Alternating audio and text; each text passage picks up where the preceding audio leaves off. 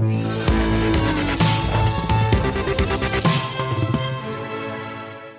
c'est vrai que le, temps presse, il ne reste plus beaucoup de temps aux républicains et aux démocrates pour euh, tenter de s'accorder sur un nouveau plan de relance euh, aux États-Unis. Bonjour Pierre. Bonjour David. Pierre Sabatier, économiste et président du cabinet PrimeView. Est-ce qu'il y a urgence aux États-Unis? On sait qu'il y a deux camps, euh, pour que les deux camps aux États-Unis, républicains et démocrates, votent ce plan de soutien à l'économie avant Noël sous peine d'assister, c'est ce que disait euh, Le Monde, à une crise sociale euh, en janvier. D'après le Wall Street Journal, mhm. entre 2,5 millions et 5 millions d'Américains euh, courent le risque d'être expulsés de chez eux parce qu'ils n'ont pas payé leur loyer. Il y a un sujet ou pas là? Alors évidemment, il y a un sujet tout simplement. mais il y a urgence, on dit ça, il y a urgence. Il y a urgence, il y a urgence. vous allez comprendre pour que on ait un compromis bipartisan donc entre démocrates et républicains. Vous savez qu'on est aux États-Unis, l'art de, enfin voilà, le pays de la caricature tout de même. Euh, euh, qui euh, donc on, est un compromis bipartisan qui soit proposé et qu'il faudrait voter avant vendredi avant vendredi, donc avant la fin de semaine. Évidemment, c'est qu'il y a urgence. Il y a urgence tout simplement parce que. Ah, le 25, c'est dans 10 jours, hein. c'est pas ce vendredi là. Hein. Oui, mais là, grosso modo, pour éviter en fait que les gens qui partent en vacances aient de la visibilité pour ce qui va se passer en fait quand même d'ici la fin d'année. il y a urgence tout simplement parce que le gigantesque plan de relance, donc qui a été voté fin mars dernier, je rappelle, c'est 2200 milliards de dollars. Euh, auquel vous ajoutez euh, les 500 milliards qui ont été rajoutés au mois d'avril. Mm. Eh bien, tout ça prend son terme euh, pour un certain nombre d'aides d'ici la fin d'année. Et, ça veut dire quoi? Ça veut dire que vous avez deux, un peu plus de 2 millions de personnes qui risquent d'être expulsées, mais au-delà de cela, tous les gens qui touchaient le chômage, au regard en fait de la dégradation du marché d'emploi aux États-Unis, risquent de se retrouver sans emploi. Le chiffre. Enfin, sans allocation. Voilà, sans allocation, mmh. évidemment, sans, emploi, mais sans allocation. Donc là, on parle de, plus de 10 millions de personnes. Donc évidemment, la notion de crise sociale, elle, vient du fait que vous allez avoir en face de vous euh, un besoin, enfin, en gros, pas de fonds suffisants pour assurer les aides alimentaires, euh, plus de 10 millions de personnes qui, seront, qui ne toucheront plus les allocations au chômage, et euh, un, un, paquet important d'Américains qui se retrouvent sans logement. Alors, euh, honnêtement, euh, de vous à moi, je ne vois pas trop ce qui serait euh, susceptible d'aller, enfin, de, générer une crise sociale autre que cela. C'est-à-dire que là, vraiment, vous avez les ferments d'une crise sociale évidente. Donc, Mais le Congrès, le Congrès est bloqué et ça discute autour d'un plan de soutien à l'économie de 900 milliards de dollars. Qu'est-ce qu'il y a dedans? C'est pas uniquement pour les, ménages évidemment. Et mm. pourquoi ça bloque? Ah non, ça bloque plus vraiment, on va dire, parce que là, ce qui été proposé, c'est de faire les choses en deux temps. Donc, euh, il y a un gros paquet. Tout ce qu'on vient d'évoquer là ne fait, consensus entre démocrates et républicains. Donc, ils vont se mettre d'accord alors Ils vont se mettre d'accord parce que dans les 900, un peu plus de 900 milliards que vous évoquez, ce qui vient d'être proposé, euh, c'est un peu plus de 700 milliards autour de tout ce qu'on vient d'évoquer. Un plan de soutien d'aide aux petites entreprises, de l'aide alimentaire, euh, un plan de soutien pour la vaccination d'ici la fin d'année. Euh, quoi encore euh, Le fait de ne pas pouvoir expulser en fait les gens et surtout évidemment les fonds de prorogation pour que les gens puissent continuer à toucher leurs allocations chômage. En réalité, tout ce qu'on vient d'évoquer Donc c'est une question d'heure là? Fait consensus, oui. en gros maintenant, en gros, vous avez un groupe bipartisan entre entre républicains et démocrates mm. qui a fait cette proposition. On met 150 milliards, 750 milliards de dollars pour financer en gros tout ce qui est le plus important et on cantonne à 160 milliards une deuxième partie sur lequel encore, il y a encore débat et je pourrais y revenir juste après. Donc en fait, l'essentiel va être voté. Il est très probable qu'aujourd'hui, les, chefs de file des, des, euh, au, Congrès, à savoir Nancy Pelosi d'un côté et euh, comment s'appelle-t-il euh, en face, côté Sénat, bon, j'ai avalé son nom, donc se mettre d'accord pour faire voter d'ici la fin de semaine ce premier plan de 750 milliards de dollars. Pour éviter la crise sociale. Pour éviter la crise sociale. Après, il reste en fait un paquet de 160 milliards de, de dollars à ajouter. donc ça, ça correspond à deux mesures.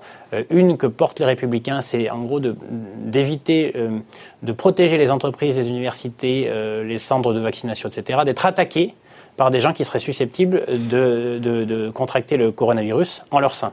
Et donc, en gros, une protection juridique associée aux entreprises, comme quoi, en fait, les, les collaborateurs ne pourraient pas se retourner contre celle-ci. Alors ça, c'est une proposition des républicains qui aujourd'hui est refusée par les démocrates, parce qu'elles estiment que ça risque de fragiliser la situation euh, des salariés et surtout pas inciter les entreprises à mettre en place les conditions de protection du salarié. Et donc, euh, donc là, on a vraiment un jeu assez simple. Et de l'autre côté, les démocrates qui, eux, euh, souhaitent une aide directe aux collectivités locales, donc aux États. Qui sont en grande difficulté pour ça. Qui sont en grande difficulté parce qu'évidemment... soit il y a du tourisme, soit il n'y a plus de business à New York, soit... Voilà, on n'est on pas en France, c'est-à-dire qu'on est sur un État fédéral, mais dans lequel les États ont, beaucoup de charges à prendre, donc, et ont beaucoup de liberté, liberté par rapport à cela. Et donc, en gros, les démocrates souhaitent qu'on les aide. Et là, pour le coup, c'est les républicains qui s'y opposent, là aussi avec des postures qui sont assez finalement traditionnelles entre les deux. Mais vous voyez, sur l'ensemble des mesures les plus urgentes, finalement, il y a consensus, bon, pour une fois, et donc il est très probable. N'oublions pas tout de même qu'on est aux États-Unis, quand même le pays du pragmatisme. Hmm. C'est-à-dire que ça fait, ça fait deux mois, en gros, qu'on joue en fait ce scénario du, du, de, des difficultés de se mettre d'accord, mais in fine. Et face à la falaise, au final. Mais comme toujours, vous savez, en fait, quand il y avait euh, ce plafond de la dette, donc, et c'est revenu en fait à chaque fois, et à chaque fois on nous resservait la même chose, à savoir, bah, les États-Unis vont être, en gros, ils donc à chaque fois ils attendent la dernière minute pour se mettre Ils attendent la dernière minute, mais on trouve un accord parce qu'évidemment, on reste dans le champ politique, on reste sur le champ de la séduction de l'opinion publique, et évidemment, aucune des deux parties euh, n'a intérêt à ce qu'on amène une partie importante de la population américaine dans l'extrême pauvreté. sachant que la récession, j'ai regardé les chiffres, j'étais surpris, on mm. attend entre 3 et 4% de récession aux États-Unis cette année. On se dit qu'au final, ça n'a pas été si violent que ça, un taux de chômage qui finirait à 7 mm. Quand on se compare pardon, en Europe et en France, nous, on va finir à oui. moins 10. Hein, donc, euh. Oui, il y a une cycle... enfin, évidemment, en gros, on, l'a pris en, plein fouet beaucoup plus en Europe qu'aux États-Unis. Après, euh, tout à l'heure, les chiffres, enfin, les chiffres ont un sens. 2700 milliards euh, de dollars qui ont été votés en début d'année. C'est 13 points de PIB. 700 milliards ou 900 milliards, ça va être 4 points de PIB. Ça veut dire que sur l'année, on a une injection publique, hein, de l'argent public, de 17 points de PIB. Donc pourquoi moins 4 Parce que, en gros, on a tout payé. Et puis, ils ont, et puis, ils ont moins confiné que nous aussi. Voilà, oui, premièrement, mais ils se sont mis, le, on a le keynésianisme en face, enfin, le le soutien de l'État est, extrêmement, en fait, important aux États-Unis. 17 points de PIB, vous vous rendez compte? Mm. Donc, d'injection directe pour répondre à la crise du coronavirus. Donc, moins 4 parce que 17 points de PIB. Ça veut dire quoi, 17 points de PIB? Ça veut dire que les gens, finalement, n'ont pas vécu l'impact de ce choc économique. L'INSEE cette semaine a montré que le pouvoir d'achat des Français allait baisser de 0,4% cette année pour une crise de moins 10. Oui, mais confinement. Là, pour le coup, c'est plus un choc pour les entreprises chez nous, avec une perte de valeur ajoutée associée au fait qu'on a tout mm. bouclé. Ce qui a pas un été tiers de la facture de la crise est payé par les entreprises en France. Évidemment, évidemment. Donc ça, c'est le premier point. Donc le deuxième point aux États-Unis, attention, donc le moins 3, moins 4, tout simplement parce que les gens, les entreprises ont été soutenus pour ne pas avoir à subir les dommages collatéraux associés en fait à, à la crise du coronavirus. Donc la vraie question, c'est la suite c'est la suite. C'est est-ce qu'on a une économie qui. Donc il n'y aura pas de souci pour, pour, le sauvetage actuel, mais attention, mm. ça ne fait que gagner du temps. Hein. Mm. Donc la question, les questions qui vont vite arriver dès le mois de janvier, c'est est-ce que Joe Biden aura la majorité aux deux chambres On le saura début janvier. On le saura début janvier. Si c'est le cas, Joe Biden, lui, euh, peu probable. C'est peu, probable. Mais si lui dit, eh bien dans ces cas-là, c'est 750 milliards ou 900 milliards, ce n'est qu'une avance sur un plan beaucoup plus large. Et en gros, on va mettre le paquet dès l'année prochaine.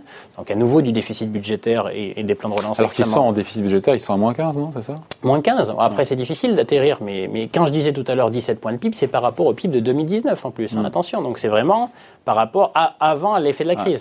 Donc on est sur des niveaux colossaux. Alors, attention, s'il n'a pas la majorité, les Républicains, eux, ils sont plutôt sur un plan de relance de 500 milliards. Vous voyez, donc donc la chose va être différente. Si vous êtes sur du 500 milliards et que l'économie repart pas substantiellement, euh, là, pour le coup, vous allez avoir un vrai impact sur les ménages. Parce que le marché de l'emploi aux États-Unis, certes, a retrouvé un petit peu des couleurs. On a, mais ils ont détruit 22 millions d'emplois, ils en ont recréé la moitié la moitié, mais il en reste la moitié. plus de 10 millions. Et la moitié, en fait, là en l'occurrence, il y a des allocations chômage, donc ça coûte cher. Hein, ça coûte, encore une fois, c'est 17 points de PIB pour financer le tout, soutenir le tout artificiellement, mais bon, on peut, globalement, c'est nécessaire, mais en tout cas, ça ne pourra pas durer éternellement. Euh, et le marché de l'emploi, en fait, se redétériore tout de même, parce que euh, vous n'êtes pas sans savoir que pour le coup, euh, la crise sanitaire là-bas, euh, et pas en train de refluer. Donc on est toujours sur Même des s'il y a une campagne de vaccination qui commence. Extrêmement élevée. Oui, mais attendez, la campagne de vaccination, elle aura des impacts. Euh, enfin, faut faire attention. C'est pas instantané. On va dire, on va dire, voilà, quand vous semez, la récolte, c'est pas le lendemain. Donc euh, il va falloir attendre un petit peu pour voir les premiers effets des vaccins et permettre en fait à ces économies-là de retrouver des couleurs. Donc euh, on est vraiment sur une notion de... Alors là, c'est vraiment l'exemple même du, de l'extrême pragmatisme des Américains, donc ils ne se suicideront pas. Hmm. donc, il y aura un accord bipartisan C'est quasi acquis. Au, sur l'essentiel, 750 milliards, ça fait gagner du temps. La vraie question derrière, c'est les marges de manœuvre de Joe Biden ou pas. Est-ce que c'est une avance sur un plan de relance plus euh, global qui permettra aux États-Unis de, de, de, de, connaître une année 2021 qui sera intéressante ou pas Et dans ce cadre-là, pour le coup, on pourra avoir des, discussions sérieuses entre républicains et démocrates. On rentre dans le schéma où, quand vous n'avez pas la majorité, il eh faut négocier. Ben, et, on va quand même dire que la science du compromis, elle n'a pas été inventée aux États-Unis. Là, on est vraiment sur un compromis de dernière minute, mais ils sont plutôt dans une culture du conflit que dans le compromis. Une haie après l'autre, cher Pierre. Merci en toute l'explication. Pierre Sabatier, économiste et président du cabinet PrimeView. Merci. Merci David.